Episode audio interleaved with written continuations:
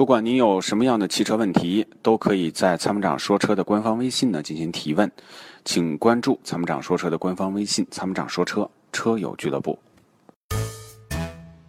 在出售二手车的时候，你是否也曾有过这样的遭遇？卖价低到你心碎，各种套路，心好累。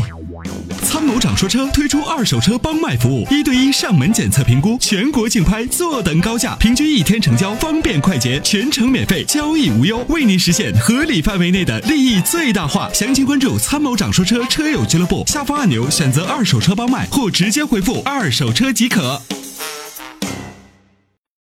你好，喂，哎，你好，电话已经接进直播室了，是您啊，您请讲。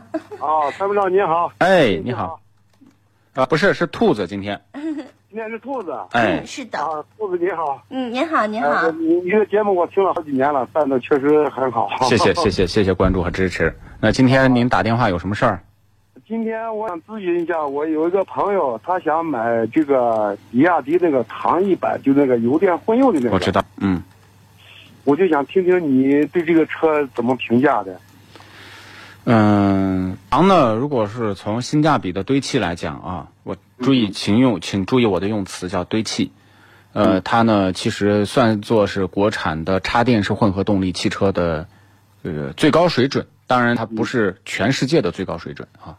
嗯那主要呢是比亚迪比较薄弱的工业化这个基础，它呢在电方面确实有它的专长，但是它把电、汽油、变速箱、电机、机电控制整个整合到一起，呃，我觉得已经初步了，已经突破或者说已经达到它的技术的上限，所以呢，看到它对这这个车的优化呢是不停的在优化，传动系统啊、电控系统啊，不停的在升级优化，呃，就像。一个一个一个只能喝三两酒的人啊，他喝了五两酒，啊，可能就他比较难受，他得不停的 不停的去去去去这个调整这个身体的状况，他不能游刃有余，能明白我的意思吗？啊，我大概能听。啊，大概能听懂。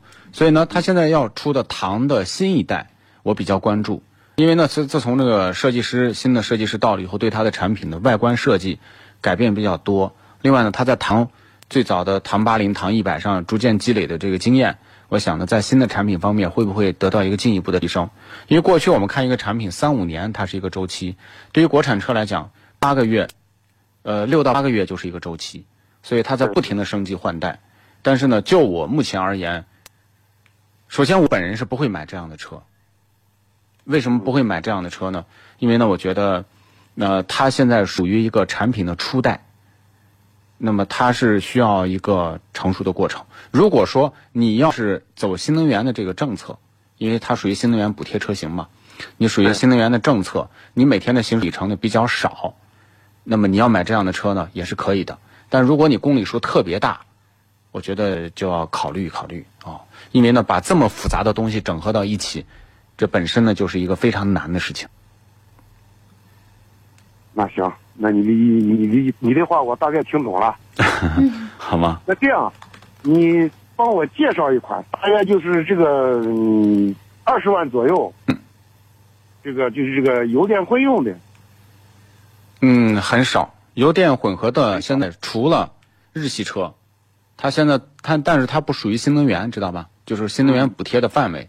你比如说像这个 CRV 呀、凯美瑞呀、雅阁呀，它属于这种呃混合动力的车型。另外一个呢，就是韩系车，当然很少，它技术也不够成熟。那么国产车呢，是以国产车为主。哦，国产车像荣威的这个 ER 叉五，然后呢，这个唐，它都属于这种补贴的范畴。但是呢，就是说国家呢是给这些企业给了一些这个发展的空间，希望他们尽快能够成长起来。但是就说从从这个理性务实的角度来讲，他们现在都是处在初级阶段，也就是自己很多问题还在不断整明白呢。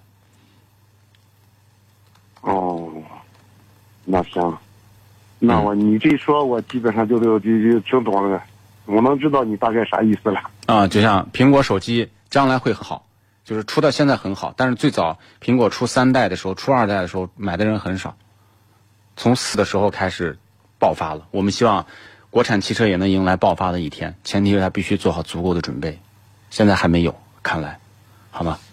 行行行行，好好好，嗯，好，再见，拜拜。那就谢谢了啊。没事儿，好，再见。嗯谢谢您参与，拜拜。